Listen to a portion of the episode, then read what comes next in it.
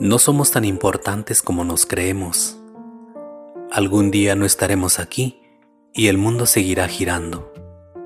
Detrás de un lunes siempre vendrá un martes y la vida continuará. Por eso hoy te doy un consejo a través de este audio para que lo escuches las veces que quieras. Sigue tus sueños, toma las riendas de tu vida, afronta tus miedos Haz que cada experiencia cuente.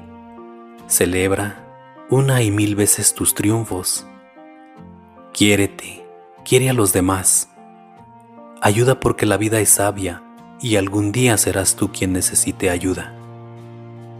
Y sobre todo, recuerda que se aprende del pasado, se sueña con el futuro, pero se vive en el presente.